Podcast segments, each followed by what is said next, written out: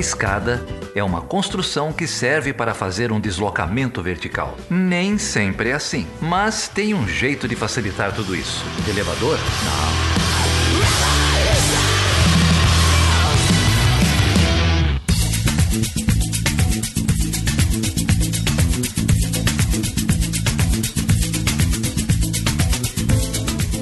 Gente, eu tô aqui hoje com dois amigos de muito tempo. A gente combinou que a gente não vai dizer o quanto. Tô aqui com a Maureen Santos. A Maureen é coordenadora da FASE e membro do grupo Carta de Belém. A FASE é a Federação de Órgãos para Assistência Social e Educacional. O grupo Carta de Belém é um grupo também envolvido em questões de meio ambiente. A Maureen é professora do Instituto de Relações Internacionais da PUC Rio. Tá aqui também comigo o André Luzi. O André é membro da comissão organizadora da Conferência Popular de Soberania e Segurança Alimentar e Nutricional. E eles vieram aqui conversar um pouquinho com a gente sobre um nexo entre três, é, três fóruns né, do sistema é, das Nações Unidas sobre biodiversidade, mudanças climáticas e sistemas alimentares. É um prazer receber vocês aqui. Tudo bem, Maura? Quanto tempo? Nossa, tudo bem, Geraldo. Um prazer prazerzão estar aqui. Eu já acompanho o podcast, estou muito feliz de estar aqui falando para você e para os ouvintes. E essa turma também toda de relações internacionais, né? Que eu sei que, que acompanha bastante. Então, uma oportunidade muito boa de trazer essas discussões ambientais para essa audiência tão bacana. Obrigada pelo convite.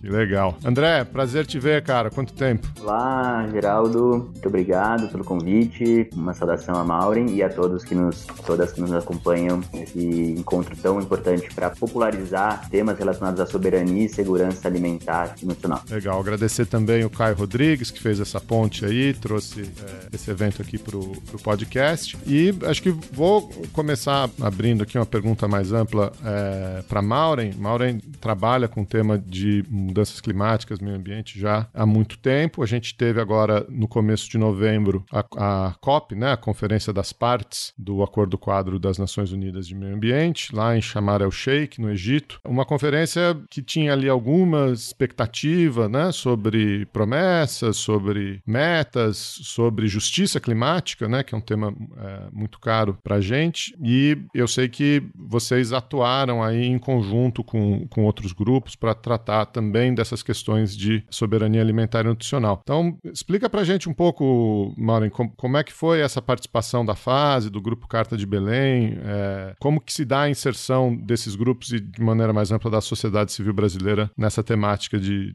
do meio ambiente? É, essa conferência, né, a COP27 Sharm el-Sheikh, teve assim, uma dinâmica bem interessante inicialmente do ponto de vista é, de conferência das partes, ainda que não tivesse inicialmente uma agenda muito ampla é, e, e, e, do ponto de vista de fechamento de acordos, né, de novas tratativas e tal, mas o primeiro elemento é por ser realizado no continente africano, que vem sofrendo dramaticamente é, vários efeitos já das mudanças climáticas e, ao mesmo tempo, com uma demanda muito importante desses países de que essa COP pudesse ser uma, uma conferência né, que trouxesse vários resultados, é, não só de novas políticas para esse enfrentamento da emergência climática, mas reforçando, em especial, dois eixos. Um é da adaptação, que é um, um, uma discussão que ficou um pouquinho aberto no Acordo de Paris, porque não foi fechado o objetivo geral de adaptação, né? Você tem um objetivo geral de mitigação, que é os 2 graus Celsius, fazendo esforço para um grau e meio, e a adaptação ficou em aberto. Então, esse objetivo, ele não foi, é, até hoje, né, já tem sete anos, eles não conseguiram, e novamente na COP também não conseguiram fechar esse objetivo.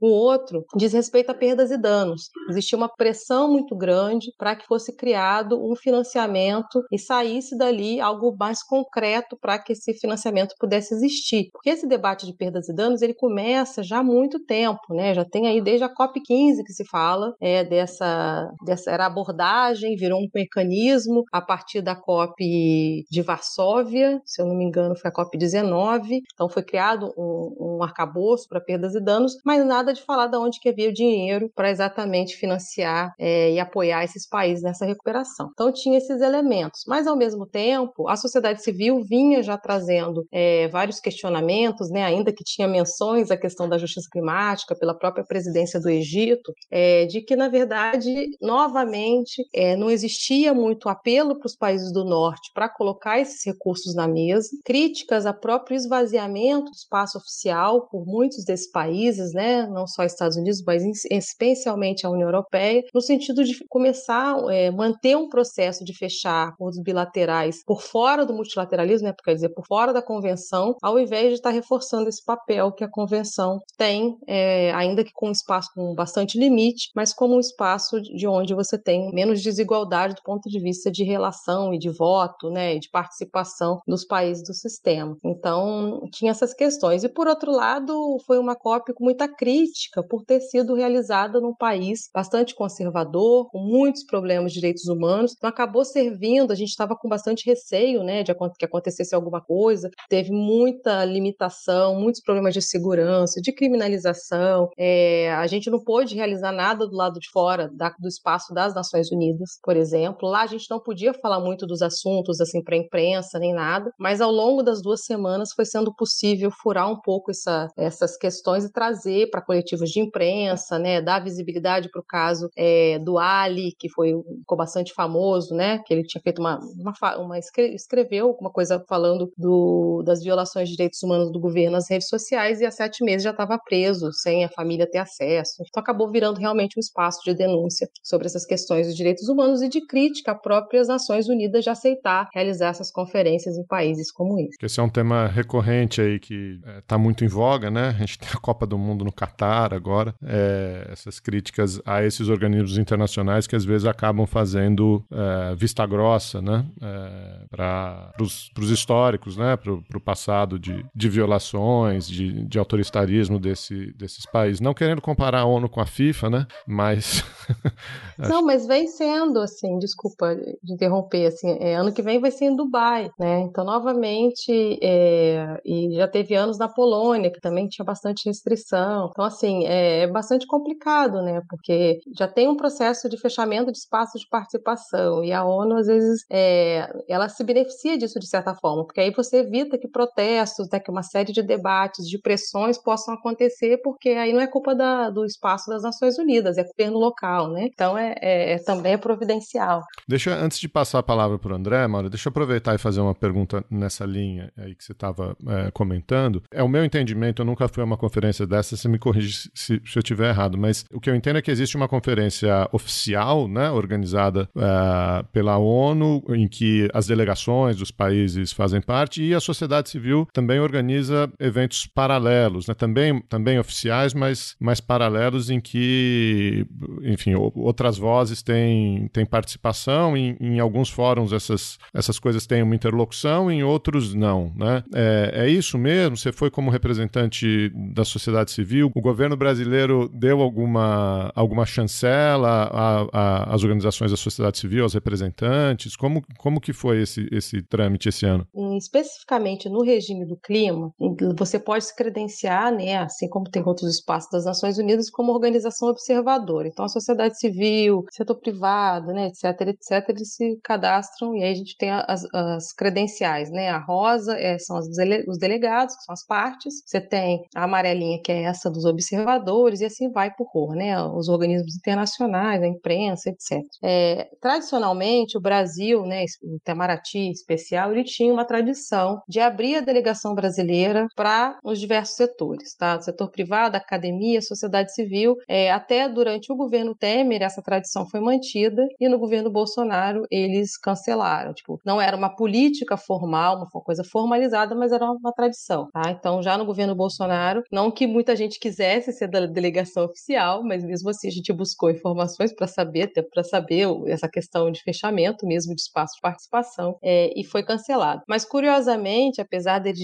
dizerem que não era mais previsto esse tipo de, de liberação, né, é, eles davam credenciais, isso aconteceu nos últimos, pelo menos nos últimos duas COPs, para empresas, né? Então eu vi a JBS ano passado com credenciamento de delegação brasileira. É, esse ano a gente viu é, algumas, tem uma, uma comunidade indígena que tinha uns representantes lá na COP, que são é, indígenas que apoiam, né? Que tinha alguma relação com o governo federal é, e eles estavam com, com crachá, né, com, com credencial de parte, né, a gente deve brincando, não era nem a Yara, né, do Inés ficou brava, né, nem parte overflow, porque a gente quando recebia nos últimos anos, a gente já recebia essa parte overflow, que era tipo, se a sala tivesse cheia para delegados, os overflows saíam. Isso foi até uma credencial criada para brasileiros inicialmente. Teve uma cópia, cópia de Copenhague, tinha tanto brasileiro como delegado oficial que a, o, o, secretariado da, da COP reclamou Brasil, né? E depois disso eles criaram essa categoria overflow, mas isso tudo culpa de brasileiro, agora isso é mais disseminar. É, então a gente tinha essa possibilidade, que é uma coisa que a gente vai demandar, já está demandando agora na transição, que volte a essas práticas, porque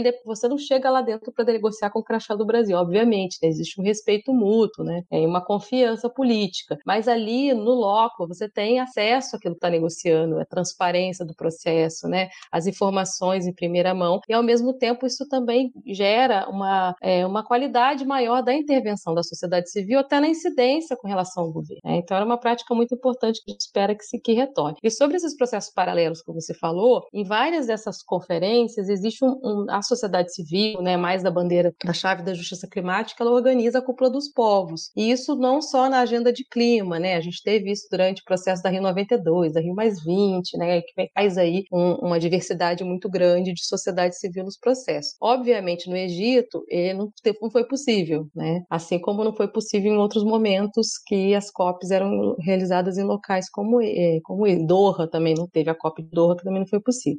É, mas sempre tem. Aí o que tem também no espaço oficial, porque aí a cúpula dos povos é uma cúpula paralela, é que no espaço oficial é, você pode realizar side events para as organizações que são credenciadas, né? É, não é muito fácil, mas você consegue, juntando várias, organizar. E nos pavilhões tem também atividades paralelas. Então você pode inscrever atividades, sei lá, no pavilhão do Brasil, da União Europeia. E nos últimos anos, porque o governo Bolsonaro, né, a sociedade civil não queria dialogar e, e exatamente para se, se diferenciar, foi realizado uma iniciativa que era o Brazilian Climate Action Hub, que era um, um, um hub, né, um pavilhão da sociedade civil, mas que pensando nessa sociedade civil mais aberta, né, com vários setores participando, e isso foi realizado aí durante todos os anos do governo Bolsonaro. Vem diz que não vai ter mais, que espera-se que o Brasil volte, né, a um hub com mais democrático, que todo mundo seja bem aceito. Vamos esperar, vamos esperar. Tá todo mundo esperando aí primeiro de janeiro, né? Acho que vai todo mundo respirar mais aliviado.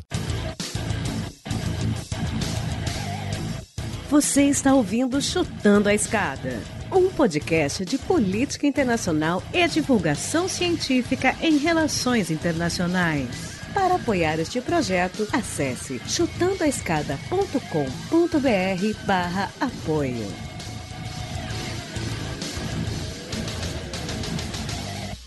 Mas, André, a gente estava conversando aqui sobre a, a, as COPs, né, as conferências da, das partes do, do Acordo uh, Quadro de Clima, é, mas existem outras cúpulas das, das Nações Unidas também, e é, você tem trabalhado muito com o tema de segurança alimentar. Pelo que eu entendi, a primeira cúpula de sistemas alimentares da ONU aconteceu ano passado, foi isso? Como é que esses, esses temas se, se entrelaçam aí, se tocam? Obrigado, Geraldo. Ah, inicialmente, é bem relevante trazer um pouco o histórico de como o movimento de segurança alimentar e nutricional no Brasil vem olhando a temática da agenda internacional. Isso provoca já um, belo processo de diálogo com o que a Mauri trouxe, que é de poder popularizar, levar as distintas vozes, principalmente as mais afetadas pela insegurança alimentar, para esse ambiente de governança global. A cúpula de alimentação ou a cúpula de sistemas alimentares, ela também tem uma trajetória de um processo de consulta, um processo que é, traz as demandas de pequenos produtores, da agricultura familiar, de ativistas alimentares. Essa cúpula de sistemas alimentares e nutrição, ela surge de uma forma bastante envezada, muito mais como uma, um desdobramento do encontro econômico da Davos, o Fórum Econômico. E isso traz uma grande preocupação, porque se Mauro Entreles levava o debate de o quanto os espaços pouco democráticos, autoritários, dificultam o acesso é, da população a esse ambiente de governança global, é, por outro lado, na cúpula de sistemas alimentares e nutrição, a gente viu a presença muito forte das corporações e dos interesses uh, capital para poder chegar nesse processo de, de, diálogo e de intercâmbio de informações. É, nós temos no sistema ONU um ambiente muito mais propício para a formulação das políticas alimentares de agricultura, que é o Comitê de Segurança Alimentar da ONU. É um espaço intergovernamental, existe desde a década de 70, teve uma reforma importante é, em 2009 e se transformou numa plataforma chamamos a mais inclusiva e participativa para essas nossas questões. E existe um mecanismo da sociedade civil e povos indígenas que participa desse comitê apresentando uh, os aspectos que têm afetado uh, nossos diferentes segmentos. Nesse meio processo, né, nesse ínterim, uh, o próprio comitê vinha fazendo uma construção de diretrizes voluntárias para sistemas alimentares e nutrição. E o que causou muito espanto foi o secretário-geral da ONU convocar essa cúpula sem é, valorizar o espaço do sistema ONU que já tem o seu mandato para ações dessa natureza. Então nós estávamos é, no ambiente do Comitê de Segurança Alimentar, um processo bastante desgastante de anos de debate, é, um espaço que tínhamos problemas com a linguagem que vinha sendo negociada e acordada, inclusive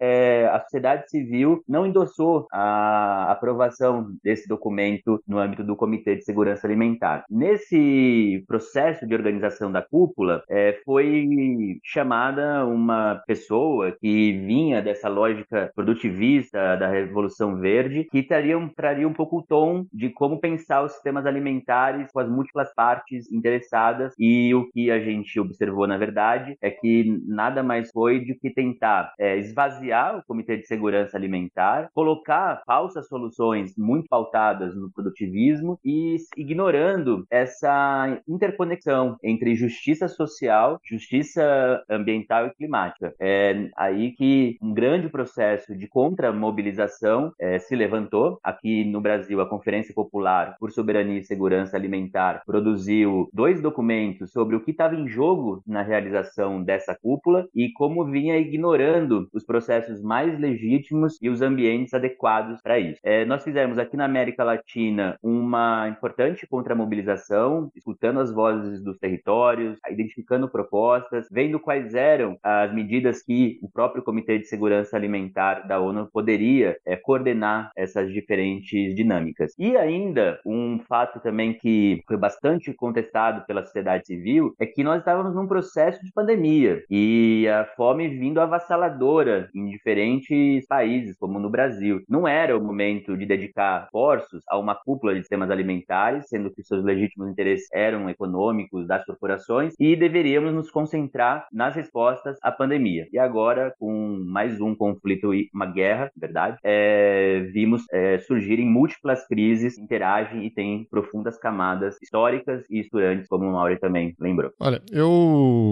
queria explorar mais um, um pouco. É, vocês fizeram um evento há pouco tempo, né, com a participação de outros convidados aqui, que foi um pouco o um ensejo dessa nossa conversa no podcast, sobre os nexos entre é, essas temáticas, né, e em particular entre essas cúpulas. E aí eu incluo também a, a Conferência de Biodiversidade, que é um pouco irmã da Conferência é, de Mudanças Climáticas, né, nasceram mais ou menos juntas aí a partir da, da Rio 92. Mas esses temas eles têm muitas sobreposições, né, não são, não são poucas, né. A gente pode falar desde uh, da temática de justiça climática, né? Uma vez que os povos mais afetados pelas mudanças climáticas são os povos que menos contribuíram com emissões ao longo da história, né? Alguns dados aí dizem que 50% da população mundial foi responsável por 7% das emissões de carbono. São notadamente esses grupos em áreas mais fragilizadas, com menos capacidade de, de adaptação, de resposta, que vão sofrer os impactos das mudanças climáticas, entre eles períodos de seca, períodos de, de temperatura extrema, devastação das colheitas, né, uma, uma dificuldade de, da, da agricultura de, de, subsistência, passando por questões como a, as próprias tecnologias de captura de carbono e o, o, impacto das soluções baseadas em natureza, cultivos, plantios que, que podem ser solução, passando pela questão de fertilizantes e agrotóxicos, passando pela, pela questão de produtos geneticamente modificados, enfim, esse, é, tem, tem muitos temas aí de, de, de sobreposição. Como é que vocês é, olham para esse nexo, né? Ou, quais são as questões aí que, que os grupos da sociedade civil brasileira, seja a fase, a Carta de Belém, seja é, a Conferência Popular, o, o, onde que está o foco da, da atuação de vocês e onde estão as prioridades aí da, da sociedade civil? Há muito tempo, né? Agora está rolando a COP15 de biodiversidade, de diversidade biológica, né? No Canadá. E é uma conferência, tem alguns objetivos bem importantes, né? Para fechar o marco global de biodiversidade, por exemplo. É, ela estava até com, com, elementos até mais centrais do ponto de vista de, de resultado, até mais do que a COP27, é, com exceção, acho que, do, do tema de perdas e danos.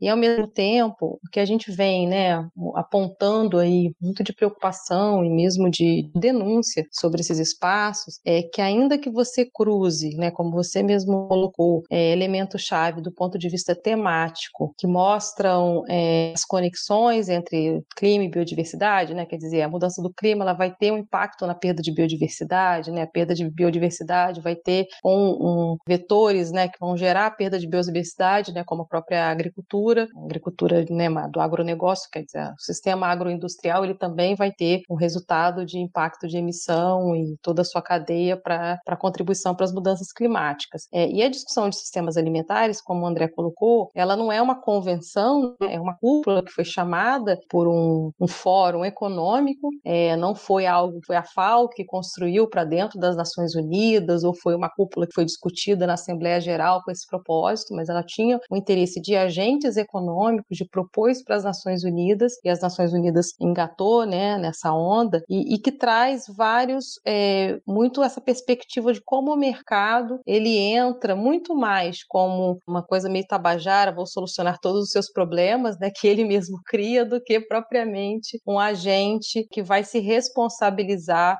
pelos impactos não só nos sistemas alimentares, né, com toda essa indústria química e essa, esse modo de produção aí que vem sendo renovado desde a Revolução Industrial, mas na verdade aprofundado, né, por, por meio dessas práticas, mas ao mesmo tempo para dentro desses espaços como a Convenção de, de, Mudança do Clima e a Convenção de Diversidade Biológica. Então o que, que a gente percebe e o que a gente vem denunciando, esses nexos, é exatamente uma captura corporativa dessa governança global é, na, de clima, de biodiversidade e alimentar. Em biodiversidade, a gente ainda consegue ver bastante disputa. É, tem duas moratórias extremamente importantes, né? Tem uma moratória em relação a sementes estéreis, né, que não, não se reproduzem, tem uma moratória ligada à geoengenharia. Mas já em mudança climática, é, a gente percebe que, na verdade, é, cada vez mais o lobby é, dessas transnacionais, e no caso das petroleiras em especial, né, elas são é muito forte, a ponto de uma decisão final não ser nem mencionado é, o phase out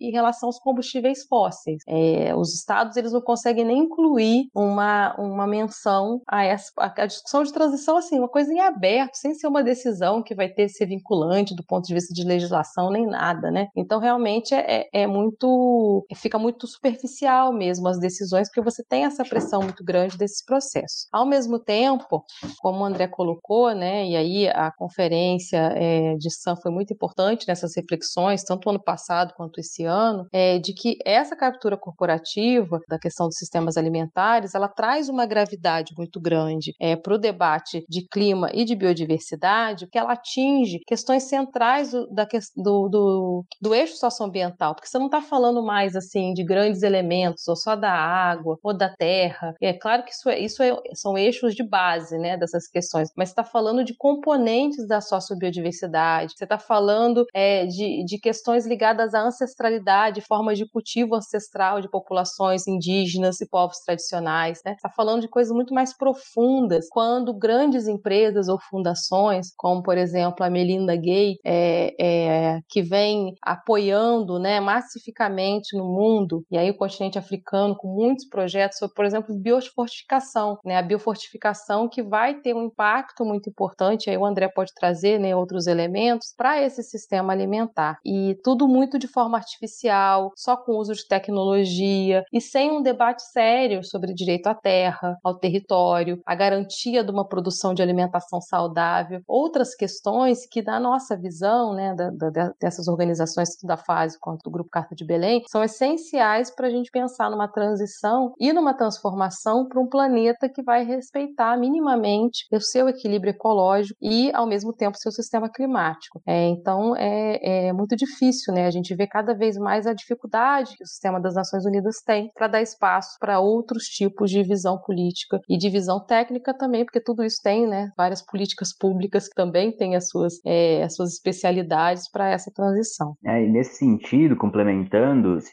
formos olhar é, o conceito de soberania alimentar e soberania hídrica, a sua forma de pensar a autonomia dos povos para o acesso a alimentos, o acesso à água de qualidade, referenciado na cultura, nos modos de produção, ele tem essa perspectiva sistêmica. E muitas vezes é, os analistas, os governos e as próprias corporações tendem a nos trazer é, um olhar fragmentado que redundam em crises periódicas e a cada ciclo é, detonam um conjunto de violações de direitos, expulsões é, das terras, é uma, um epistemicídio dos nossos grupos originários, comunidades tradicionais. A gente vê acentuada formas de racismo ambiental. E o que nós estamos propondo no encontro e na nossa abordagem é uma dimensão muito mais holística dessas políticas nos espaços de governança e que possam incorporar nas medidas, nas recomendações políticas e no esforço de coordenação das medidas a serem adotadas é essa outra maneira de sociabilidade, de economia social e solidária que nós já estamos é, levando a cabo. É, nós, quando a gente olha para uma economia feminista agroecológica, quando a gente fala dos quintais e os diferentes saberes se articulando, a gente não chega num espaço de governança apenas uma dimensão prescritiva. É a partir dessa, desse afetamento, desse atravessamento das nossas vidas e aquilo que a gente produz de uma outra possibilidade de existência que nós levamos para esses é, espaços de governança internacional. E aí cabe a gente poder também fazer um caminho é, para casa, né? Depois também de debatermos longamente nesses espaços de negociações que vão muitas vezes é, ao longo da madrugada, como conseguimos é, fazer aterrissar, fazer chegar em nossos territórios, adequando a nossa realidade sem importar agendas que nós mesmos não tínhamos interesses de mobilizá-las aqui no nível local. Por exemplo, quando nós temos um pacto de Milão para política alimentar urbana, o quanto é expressa os modos de pensar as cidades, pensar é, articulação campo-cidade, águas e florestas, nas nossas é, práticas de organização social e territorial,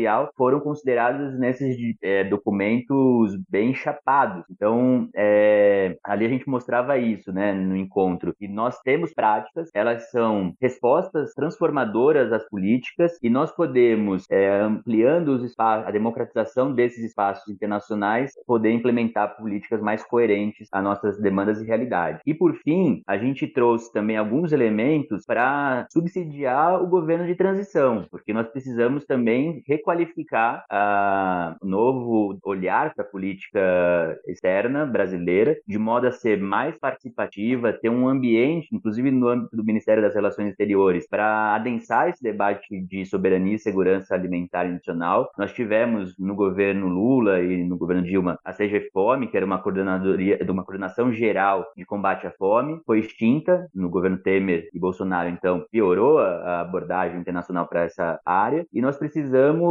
é, transversalizar o debate internacional para todos os ministérios e órgãos da administração federal sobre soberania e segurança alimentar e nutricional. Esses foram alguns achados do nosso encontro e que refletem é, toda essa pulsão de vida, né, de desejo de transformar essa realidade que nós encontramos.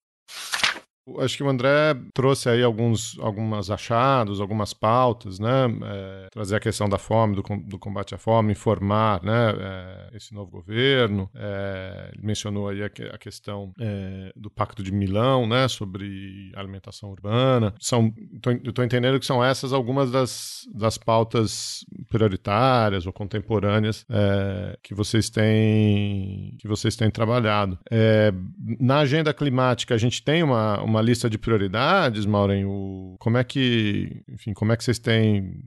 A, a gente sabe que demandas a gente tem um monte, né? Mas uhum. é, a gente tem que ser estratégico sobre o que, o que tentar promover, né? Como é que vocês têm a, atuado nos últimos anos? Então a gente atua, né? A nível territorial, a fase ela está distribuída, né? Em seis regionais no Brasil e tem essa sede nacional, que é onde eu trabalho. Então a gente tem uma atuação territorial muito forte, é, com várias dessas, dessas ações que a gente fala de política pública, mas também é, de forma de valorização do modo de vida, né? Dessas comunidades, dos povos indígenas, povos tradicionais, e que vem aí é, a sua, o seu modo de vida, na verdade, ele é fundamental para essa proteção florestal, né? E, e, dos espaços que eles é, fazem a, a, própria reprodução do, do que, que, tudo que a natureza traz, né? É de melhor. Então tem muita coisa muito bacana, assim, né? Que vem sendo é, feita, apoiada, dada suporte, a formação de lideranças também nesses espaços e que a gente vê que não tem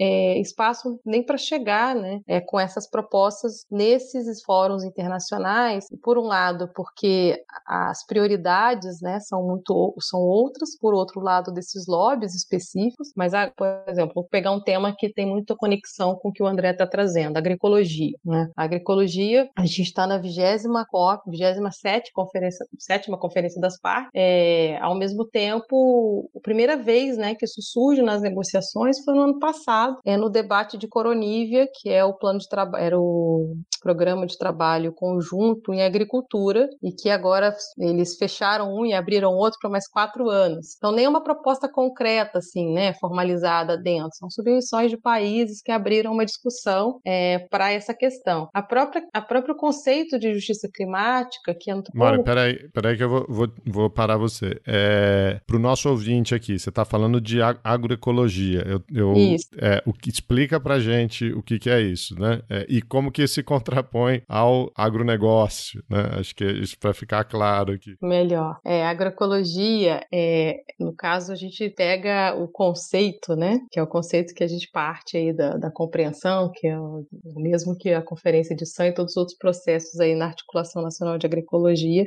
É, a gente tem na América Latina, na verdade, né? Mais um consenso sobre isso. Ela é, ela é um tripé no qual se junta, aí você me corrige, André né, e Caio, que atuam mais diretamente, mas ela é um tripé que ela junta a técnica da prática produtiva, como uma compreensão de que a agricultura, ela sempre, desde como foi né, fundada, ela sempre ela compreende os procedimentos da própria natureza né, para existir. Então, a agroecologia, do ponto de vista da técnica, ela respeita os ecossistemas, né, ela respeita os mecanismos que a, que a natureza nos ensina né, na sua diversidade, é, nessa produção, etc. Ela também, ela não é só técnica, ela é política. Né? Ela é política porque ela traz é, um debate para a política pública, ela traz um debate de significados, ela traz disputas, né? ela traz resistência. Então, ela, ela é um elemento político. Então, a agroecologia também ela é movimento. Ela é movimento porque ela parte é, não só de, de processos né, ancestrais, é, de agriculturas diversas, mas ela é movida, ela junta uma série de redes, articulações, organizações da sociedade civil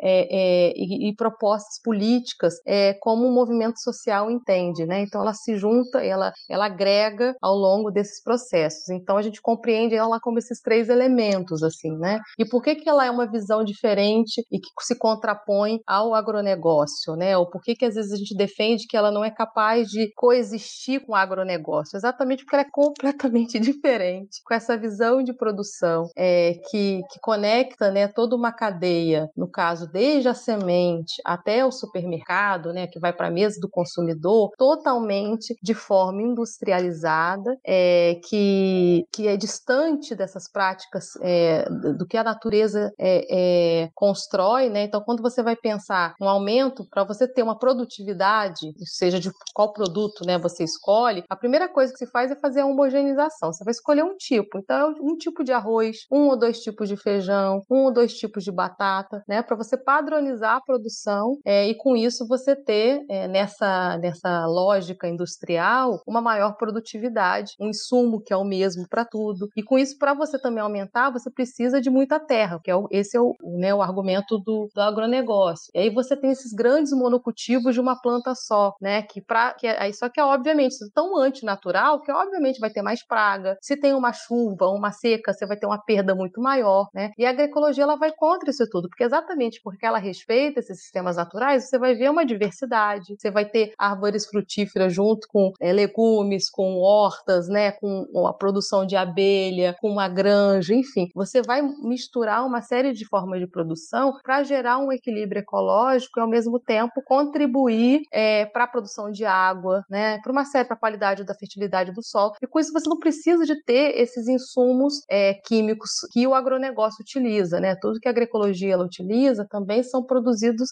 é, de forma natural, são orgânicos que vão favorecer esse processo. Então são compressões muito diferentes. E o que a gente vê é que cada vez que tem uma produção agroecológica do lado de uma, uma grande monocultivo, esse monocultivo ele acaba contaminando essa produção, seja por conta do solo ou da água, ou por conta dos agrotóxicos, né, que vão é, é, pelo vento, ou eles vão sendo porque eles são despejados em aviões. Então, é, fica muito difícil você pensar nesses dois modelos. Ao mesmo tempo, até as perguntas das políticas ou do sistema financeiro, né, em relação a créditos, quando a gente vai debater essas questões, eles falam não, mas é, é as imposições ou obrigações acabam sempre olhando para esse mercado hegemônico, né? Então, quando você fala, é, ah, tá, mas eu quero saber de escala. Não necessariamente você vai ter escala na agroecologia. Está falando de diversidade, né? Então, você está falando de mercado local. Você está pensando em circuitos curtos de comércio. Você não vai precisar desse mesmo tipo de transporte que vai sair lá do um açaí que vai do Pará vai entregar no Rio de Janeiro. Não, você vai falar, olha, você vai tomar açaí de Jussara, que é a Jussara que é a planta que está ali na Mata Atlântica, né? Então, assim, você vai pensar comércio também, uma produção que é vinculada ao bioma, né? Que você vai ter uma maior qualidade, enfim. Então, são várias camadas é, que trazem essa diferença brutal com o agronegócio. Então, só que, obviamente, a gente sabe que isso não é uma. E por isso que também não é uma dimensão tópica, a gente sabe e fala muito sobre uma transição que é necessária. Porque, até do ponto de vista de você pensar a agricultura de forma transformativa, é, com a ameaça das mudanças climáticas que já estão aí, essa grande agricultura é que vai mais sofrer, né? Exatamente por conta do que ela já é, por, entre aspas, natureza, né? Então, é, é você vai fazer uma semente, igual agora, né? Tem várias sementes de soja que são melhoradas, né? É, transgênicas, que elas têm mais resistência ao calor, né? É, só que aí, na verdade, você vai ter, atrair outros tipos de praga por conta desse tipo de semente. Enfim, então você vai criando, né? Uma série de, de produtos para atender a essas mudanças genéticas e isso acaba não tendo fim, né? É realmente uma... E aí a gente vê esses quase 2 mil agrotóxicos liberados durante esse governo Bolsonaro para poder atender a uma agricultura que é extremamente irracional. Mas isso traz um elemento muito também instigante, que é a gente imaginar que todas essas dimensões colocadas, Mauri, a noção de outras cognições e outros conhecimentos que vão sendo gerados desses fazeres é, sociais, agroecológicos, é, transpor isso para uma política pública. Então, um ambiente de governança internacional, ele é altamente marcado por uma burocracia diplomática, por linguagens acordadas que ignoram essa tantas é, versões da vida e quase como nossos povos originários pensar de uma forma quase da cosmovisão, de palavras que estão muito mais no sentido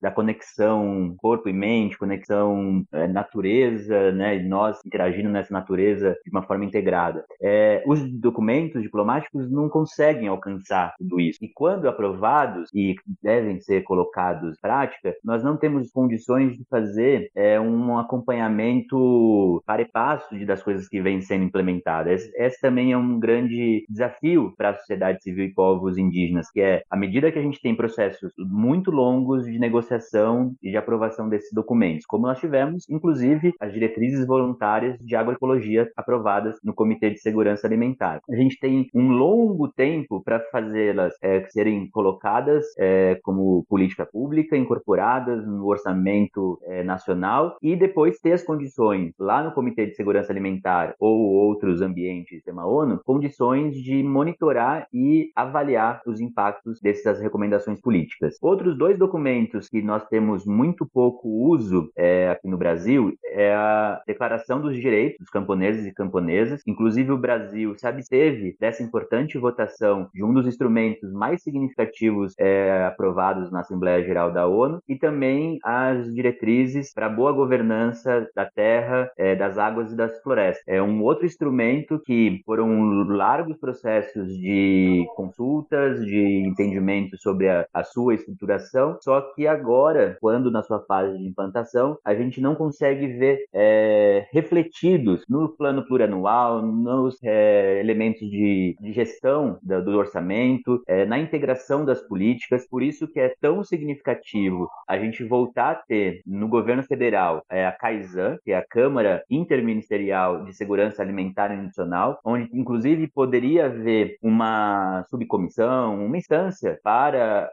os debates internacionais, fazendo essa retroalimentação política e um diálogo muito próximo com o Conselho Nacional, que é o Conselho Nacional de Segurança Alimentar e Nutricional, que ao longo da sua existência teve a, a grande oportunidade de ter uma comissão permanente de relações internacionais. Foi muito ativa, produzindo documentos técnicos, trazendo essa articulação entre local, regional e global, e também aproveitando é, o ambiente das conferências nacionais de segurança alimentar e nutricional, a possibilidade de uma cooperação entre os povos, é, para além da cooperação estatal que a gente conhece, mas é, a gente viu de uma forma muito criativa, vibrante, é, quantas delegações de distintos países acompanhavam as conferências como esse momento mais é, valoroso da participação social. Então, um momento que nós estamos na Conferência Popular de Soberania e Segurança Alimentar é apresentar também as nossas propostas para a política externa e governança global na área de soberania e segurança alimentar e nutricional. Maureen, você ia dar um exemplo de, de justiça climática? Eu te cortei aquela hora que a gente estava falando de, de, agroecologia? Não, porque a justiça climática ela aparece no preâmbulo do Acordo de Paris, é, entre aspas, né? Eu achei curiosíssimo, porque eles falam até da Mãe Terra, eles falam até da Pachamama lá, que é sempre uma fala boliviana, né, nas negociações. Até isso eles incluíram no preâmbulo de justiça climática, né, entre aspas. achei bastante curioso. É, e ao mesmo tempo a gente defende assim uma implementação. O que, que eles querem dizer com isso, né? Então, do ponto de vista do tratado, já que teve várias outras expressões que eles colocaram no, é, nesse preâmbulo, eles foram desenvolvendo do ponto de vista negociador. Então, tem todo um debate e negociação sobre gênero, tem toda uma negociação sobre transição justa. Então, foi feita uma declaração específica, isso vem sendo desenvolvido dentro de um comitê. É, a própria plataforma indígena foi criada a partir do Acordo de Paris, e ao mesmo tempo existe essa demanda para que seja implementado que essa visão de, de justiça climática para dentro desse acordo. Isso nunca teve um, um caminho. Né? É, antes de chegar a esse acordo é, em 2000, na COP é, de COP 21, né, no Acordo de Paris, para a negociação no pós-Copenhague em Cancún, é, teve a gente conseguiu, né, via articulação da sociedade civil, o governo boliviano teve uma grande conferência internacional, a gente chegou até a propor um tribunal de justiça climática que pudesse pensar realmente crimes ligados a essas questões ambientais e ao mesmo tempo a própria inação dos estados, né, em relação aos compromissos que eles adotaram. É, isso porque, não só porque a gente entende que poderia ser uma forma de você ter uma obrigação maior desses estados com esses compromissos, né, para não ficar esse oba-oba, ah, se um acordo, aí vem outro governo sai do acordo, né, igual aconteceu nos Estados Unidos, mas ao mesmo tempo você tem um compromisso com a humanidade mesmo relativo a esses temas. Isso acabou entrando até na negociação, na, nos drafts de negociação, mas quando chegou na COP mesmo, isso saiu do texto, né? É, obviamente os chairs não, passaram. É, e tem uns. uns é, eu sempre falo disso, porque eu acho que é um, um, ponto interessante, né? Agora a Corte Internacional de Justiça ela vem já começando a olhar para essas questões ambientais como com essas pautas, mas na própria convenção, né, no texto da Convenção é, de Mudança Climática de 92, ele já abre espaço é, para as controvérsias, né, é, entre, só que entre as partes, né? Não abre uma coisa mais ampla, mas é isso que deveria, na nossa visão, ampliar para dentro da, da negociação você ter também pressão dos outros atores, né, é, que são é, acompanham esse processo para que realmente tenha um espaço onde essas litigâncias possam acontecer de uma forma ou de outra. Porque é isso. Ah, não cumpriu o protocolo de Kyoto. E aí, o que, que acontece? Nada. Né? Agora o acordo. Então, isso porque era, era vinculante e obrigatório. O Acordo de Paris é, são metas voluntárias, né? Já é o mais flexível do flexível. Cada país diz a sua, como vai fazer, quando vai fazer. A China vai fazer em 2030, tá beleza. E mesmo se eles não fizerem, eles podem compensar com meta do outro. Eles podem comprar crédito, que é o 6.2 e 6.4, né? dentro do artigo do Acordo de Paris, o artigo 6 Então já é muito, né, super flexível. E aí mesmo assim não vai cumprir, então o que, que eles querem? Né? Então você ter espaços onde você possa cobrar é, de forma muito mais forte né, essas obrigações seria fundamental. Sabe que nesse sentido a gente vem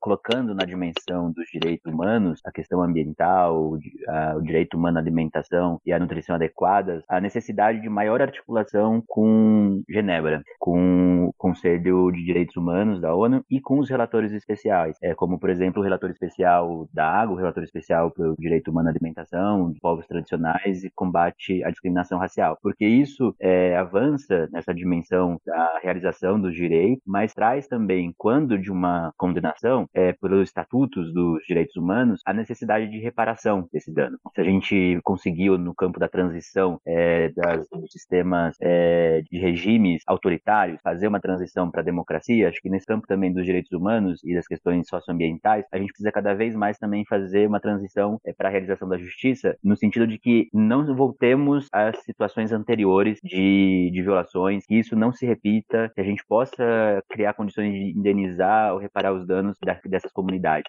Esse ainda é, é, inclusive, um tema que valeria muito a quem está nos é, escutando, está nos acompanhando, se dedicar. É, também tem aqui um caráter, né, já que estamos um podcast para essa audiência, que a gente possa também instigar vocês a produzirem estudos, pesquisas, quais seriam as possibilidades de reparação é, dessas violações dos direitos socioambientais.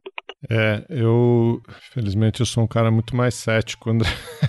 eu, eu fico pensando nos, nos, acordos econômicos, né? Esse pessoal gosta de tribunal só quando é para empresa processar Estado, né?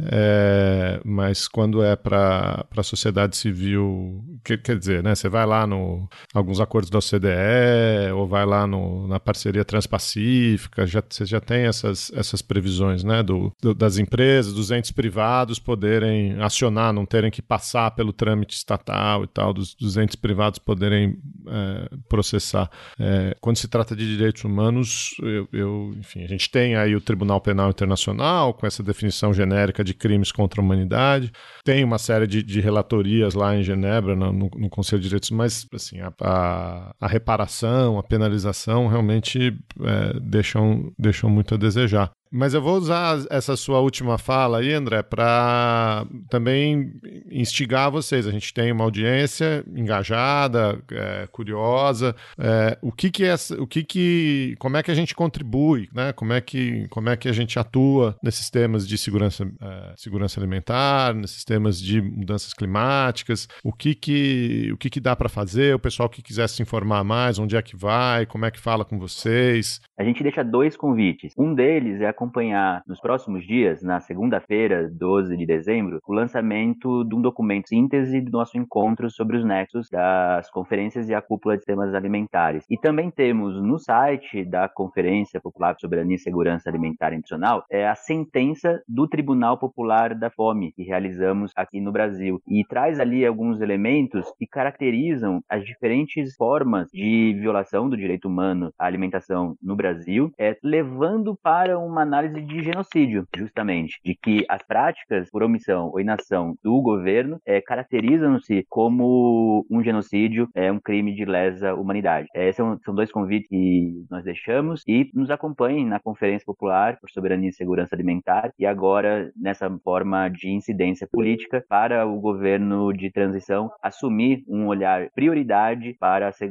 relações internacionais como políticas públicas e a processo de participação nessa tão significativa narrativa política? É, a gente, bom, a gente tem os canais formais lá na fase, Grupo Carta de Belém, então arroba ONG Fase, arroba Grupo Carta de Belém, isso no Instagram, é, tem o site dessas organizações, Twitter, acho que é a mesma coisa. É, o meu, eu, eu só posso, não uso muitas outras redes não, mas o Instagram eu sou bastante ativo, é arroba santos.mauren, então ali, por exemplo, durante a COP, junto com a Mídia Ninja, a gente fazia lives diárias é, sobre o que estava rolando, então tem uma série de, né, de novidades em que sempre tem alguma coisa a gente posta, é, e tem esses debates. Agora a gente está muito participando, né, muito envolvido nesse processo aí como parte da, da, da sociedade civil, nesses debates da transição, é, mas tem vários materiais novos lá no site para baixar gratuitamente, várias publicações. Então, o último que a gente publicou, é, que tem a ver com esse debate aqui de hoje, é, que chama O Agro Não É Verde, com a publicação da fase, é, junto com De Olho nos Ruralistas, é, e que traz um olhar sobre esse ambientalismo do agronegócio, que foi exatamente a pauta que nós levamos também lá para a COP, com fase. É, fizemos até um artigo que saiu na Folha sobre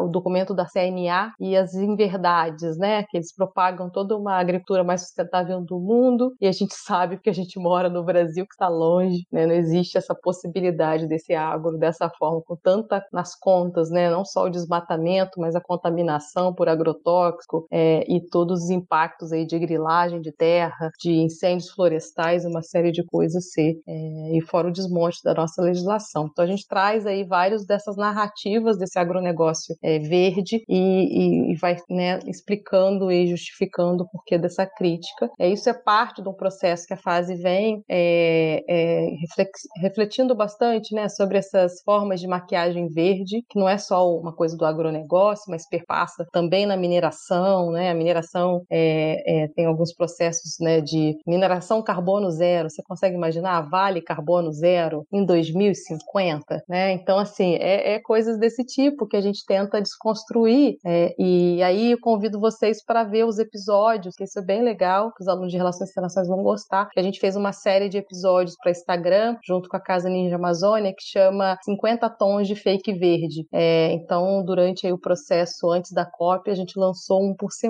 e teve um episódio específico sobre emissões líquidas zero, e aí eu vou terminar com essa fala, é, de que é muito importante, né? Os alunos, eu sou professora de Relações Internacionais e eu sempre falo muito isso com os alunos, né? Que os alunos são muito, sempre muito curiosos, muito questionadores, né? De relações internacionais.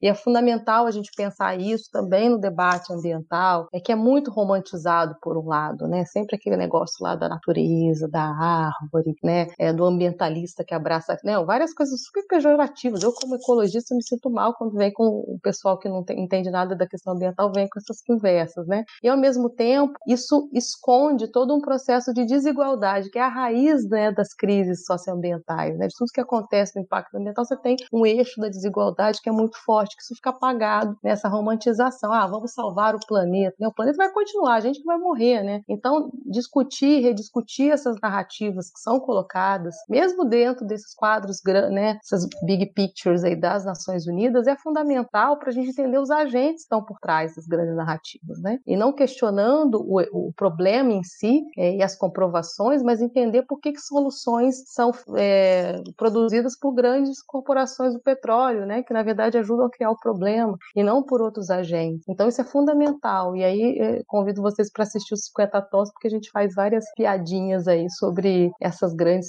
né? Essas grandes empresas e esses grandes setores, né? De impacto socioambiental e climático e como eles criam essas soluções bem tabajara mesmo, é, e que na verdade a gente continua numa situação de mais do mesmo, né? Vira e mexe, cada vez com um problema maior nas mãos, e é fundamental a gente aí pressionar para que as soluções existam, porque elas existem, mas para se transformar em política pública é, e serem implementadas a nível global. Maranhão, a gente acabou falando um pouco de greenwashing, né? Achei, que, achei legal que você trouxe o, o tema aí no, no final, que é realmente. A gente acabou citando né, o sequestro das corporações, dessa, dessa agenda, dessas discussões internacionais, a maneira como os estados acabam sendo reféns, reféns num certo sentido, né? Porque também tem muito é, interesse cruzado, mas é, certamente esse é um tema premente aí, importante, de, é um nó difícil de ser, de ser desatado, né? É, o Brasil aí anunciou a sua candidatura ainda não formalizada, obviamente, para a COP30, e aí vindo para o Brasil vai ser muito bom para os alunos de relações internacionais, inclusive,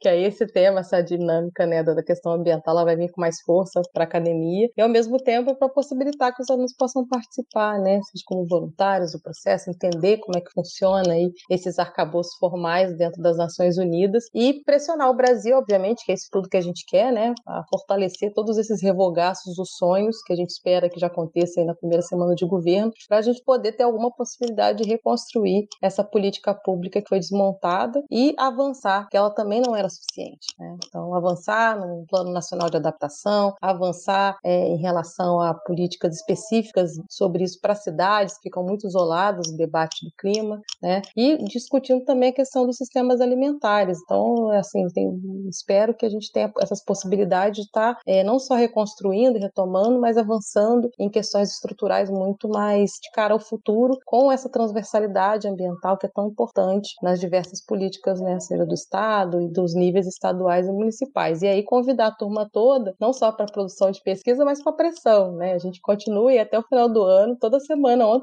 né? É PL da, do veneno, é PL da grilagem, é o PL do licenciamento, agora estão voltando de novo o PL do, das concessões florestais. Então, isso é fundamental contar com a pressão social, porque isso funciona, né? Toda vez que eles se veem numa situação de exposição, especialmente para eleitores, né, etc., eles ficam numa situação, né, a imprensa denuncia também, então é bem importante essas campanhas. E a gente voltar também para a rua daqui a pouco, né, porque é fundamental, é quando, especialmente para o Congresso, porque o Congresso não está acostumado com esse tipo de pressão, né, igual a gente faz no Executivo, igual, então é, bem importante. E aí só trazer um elemento que o, que o Geraldo falou, né, que tem um pouco de ceticismo em relação a essa questão do tribunal, mas esse ano foi um ano bem importante no caso do nosso STF, porque com a, a as proposições, né, que eles chamaram lá de, é, esqueci agora, não sei o que, verde, as ações verdes, não lembro, pacote verde, uma coisa assim, a, teve alguns reconhecimentos importantes, né, um da própria questão de direitos relacionadas ao debate do clima, né, então você ter um, um sistema climático conservado e ter proposições e políticas nessa, em relação ao combate do desmatamento, essas coisas, isso é, tem uma matriz importante relacionada ao o, o artigo 205 da Constituição, que fala de meio ambiente equilibrado, né? e ao mesmo tempo referências importantes é, sobre até a justiça climática e outros pontos que foram referenciados é, nessas ações ligadas à questão do, das políticas de desmatamento, ao Fundo Amazônia, ao Fundo Clima, que foi é, é, é paralisado pelo governo Bolsonaro. Então a gente teve uns precedentes bem interessantes para a justiça brasileira para a gente poder explorar isso também nos próximos anos. Da mesma forma, agora, ainda em dezembro, vai haver a, a continuidade da, da, plenária 50 do Comitê de Segurança Alimentar da ONU, onde a sociedade civil e povos originários apresentam para o quadro de decisões uma redação para a criação de um documento orientador para evitar futuras crises é, relacionadas à coordenação dessas políticas. Infelizmente, em outubro, durante as celebrações dessa plenária, em alusão também ao Dia Mundial da Alimentação, não tivemos o êxito de ter o documento é, aprovado é, em consenso, o que demanda uma larga negociação ainda entre os países. Os temas geopolíticos dominaram a pauta. Foram três dias entrando pela madrugada, é, tentando sensibilizar para a importância de aprovar essa nossa redação. E então, é, quem nos acompanha, quem nos escuta também dos corpos diplomáticos, é muito significativo que faça chegar essa mensagem para a delegação brasileira brasileira em Roma, é, somente na FAO, para poder aprovar nos termos em que a sociedade civil e povos indígenas apresentaram. Legal, gente. Só tenho a agradecer vocês, bom revê-los, reencontrá-los. Eu sempre que a gente tem convidados aqui, eu agradeço não só pelo, pelo programa, pela, pela aula que vocês dão aqui, mas também por toda a luta, né? Por todo o ativismo. É, eu acho que isso, eu, eu, brinquei agora que eu sou pragmático, pessimista, mas é, é, a gente se prepara para o pior e espera o melhor, né? Então é, tem que valorizar muito a luta, o ativismo, a trajetória de vocês que eu, que eu conheço pessoalmente, mas de todos os envolvidos é, nas agendas ambientais, progressistas, na agenda de direitos humanos, é, que a gente é a resistência, né? É, vamos ver se agora conseguimos trilhar aí uns anos um, um pouquinho melhores. Mas parabéns, parabéns pelo trabalho trabalho, parabéns pela, por toda a produção, por toda a trajetória, por toda a luta de vocês e, e obrigado. Eu que agradeço, adorei participar e bom estar com o André aqui novamente, que a gente continue esse debate aí. Um grande abraço e obrigado também a toda a audiência né, que está nos escutando. Obrigado, Geraldo, obrigado, Malren, obrigado, Caio, por ter facilitado esse processo. Chamar todo mundo a militar com fuso horário e com diferentes idiomas. Esse ainda é um dos cansaços adicionais que essa luta internacional nos impõe, mas é uma gente aguerrida e vamos em frente. Você acabou de ouvir mais um episódio do Chutando a Escada. Para apoiar, acesse chutandoaescada.com.br barra apoio.